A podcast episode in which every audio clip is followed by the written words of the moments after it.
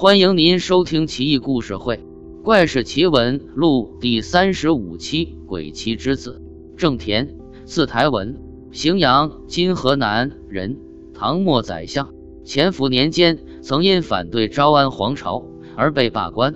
中和年间，又因打败上让及皇朝属下而名声大振，一生颠沛，最后却死于安邑。著有诗句：“马嵬坡，玄宗回马杨妃死。云雨难忘日月新。”终是圣明天子事。景阳宫景佑何人？此诗在体谅玄宗之余，不免也加入了一些嘲讽，说明玄宗的做法虽然比陈后主好，但是也没好多少。唐诗三百首的编著者说，唐人马为诗极多，唯此诗深得温柔敦厚之旨。而这样一个大名人，关于他的身世，在五代尉迟沃的《中朝故事》里有这么一记载：据说郑田是个鬼胎。为什么这么说呢？是有人说是其母死后，鬼魂回魂和郑亚，也就是他父亲所生。这到底是怎么一回事呢？说来话长。那时候郑亚还没有发迹。那一天，他带着怀孕的妻子外出游玩，听郎中说，这样可以使孕妇的心情开朗些。一路上山山水水，风光无限好。河畔的风吹拂着岸边的细柳。道旁的小草青青，几只喜鹊叽叽喳喳的围着他们转圈。他看向妻子，眼里满是蜜意。妻子也爱怜地抚摸着隆起的小腹，一脸幸福地靠在丈夫的肩膀上。郑亚轻轻拂去掉在他头上的落叶，身后的婢女艳羡不已，直夸夫人好福气。三人经过一座小桥，来到了一座道观前。郑亚担心妻子肚子里的胎儿。于是大家就近休息。郑亚安顿好妻子，住在道观的女客房内，便对婢女说：“我还有点事情要处理一下，你好生看着夫人。”婢女道：“公子放心，奴婢定全力照顾主母。”郑亚处理完自己的私事，不知不觉天已经很黑了，心想娘子肯定等急了，于是连忙赶到道观看他的娘子。不料就在他走后不久。发生了一件让他终生后悔的事情，他的娘子因为难产死了。他把婢女大骂一通，婢女含着泪跪在地上，眼泪婆娑。老爷，您刚出去，夫人就喊着说肚子疼要生了。这时候，只听见半空中传来了一个高亢的声音，说：“这是我清修的宝地，你要生就出去生，不要打扰我，否则我让你死。”夫人和我都吓得要死。赶紧跪地祈求。这荒山野岭的地方，路又不熟悉，而且老爷又不在身边，夫人总不至于到野地里去生孩子吧？求您多体谅体谅。五更的时候，夫人的气息逐渐微弱，没多久就死了。这个道观的一群道士真的是可恶，他们说什么难产而死的妇女很不吉利，如果不赶紧找个地方埋了，会变成厉鬼。夫人死了。我一个女婢哪能做得了主呢？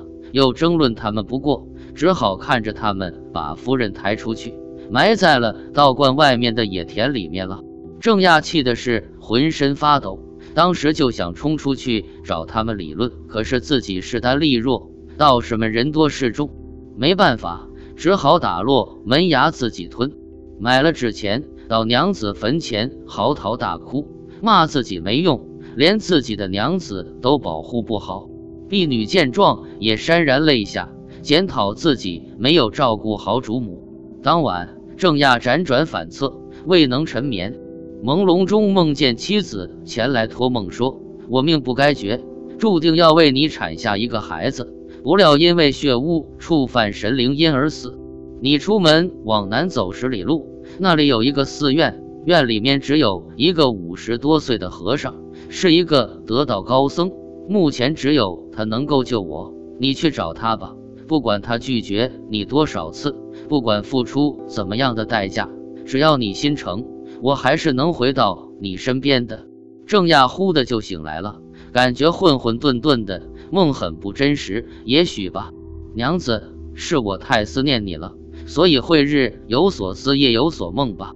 郑亚想，没想到第二天。他又做了同样一个梦，梦里和昨天一模一样。这下他不得不相信了。天还没亮，他就整理好自己的衣服出门了。妻子说的果然没错，往南十里地，果然有个寺院，寺院果然有个和尚，而且是仅有的一个和尚。寺院破壁不堪，门口的砖瓦好像随时会砸下来。郑亚开始打退堂鼓，但是为了自己的妻子，他还是咬着牙迈进了寺院的大门。老和尚见有人来，很是高兴，以为是来为寺庙续香火的。看见郑亚竟然是穿着睡衣来的，两手空空，不禁就产生了赶他走的想法。郑亚一见和尚，就跪倒在地，磕头如捣蒜，一个劲的说要和尚救他娘子，并把身上所有的钱都拿了出来。和尚素以慈悲为怀，连忙俯下身扶着郑亚站起来，叹息着说：“不是贫僧不帮您，实在是我只是一个小小的凡人啊。”哪能管得了阴司之间的事情？施主的娘子既然已死，那么就让逝者安息，施主节哀顺变吧。郑亚不听，继续磕头哀求。和尚开始有了怒意，于是用佛杖打郑亚。郑亚一动不动，已连续跪了好几天。在这几天里，郑亚不吃不喝，不眠不休。和尚终于被他的诚心所打动。和尚说：“能够有这样的诚心。”贫僧自愧弗如。好，你等着吧，贫僧给你想办法。郑亚一听，连忙磕头不止。和尚连忙弯腰扶起了郑亚。和尚立即在蒲团上端坐入定。二更时分，突然睁开眼，说：“好了，回去等着吧，我天明就送过来。”郑亚重重的磕了三个响头，再三拜谢而去。在郑亚焦急的等待中，三更时分。郑亚听到了窗外边有声响，一看是和尚带着妻子回来了。妻子平安归来，郑亚喜极而泣。和尚说：“这是施主妻子的魂魄，本身已经坏掉了，希望你好生保管。”妻子说：“肉身已坏，幸得高僧搭救，但是我不能再见阳光了。只要见到阳光，我便会魂飞魄散。”郑亚说：“那又有什么关系呢？”只要我们能长相厮守，见不见阳光又有什么关系呢？我是鬼，你害怕吗？不。三年后，郑亚的妻子生下了郑田，一家人其乐融融。郑田生来就很聪慧，夫妻俩疼爱不已。又过了几年，郑亚的妻子对他说：“我的时辰已经到了，我也该回去了。我们的儿子将来是个大富大贵之人。”一定会中兴我郑家的门楣。如今我心愿已了，也应该回去了。你多多保重，儿子就拜托你了。两个人涕泗滂沱，抱头大哭，相拥着一直到天亮。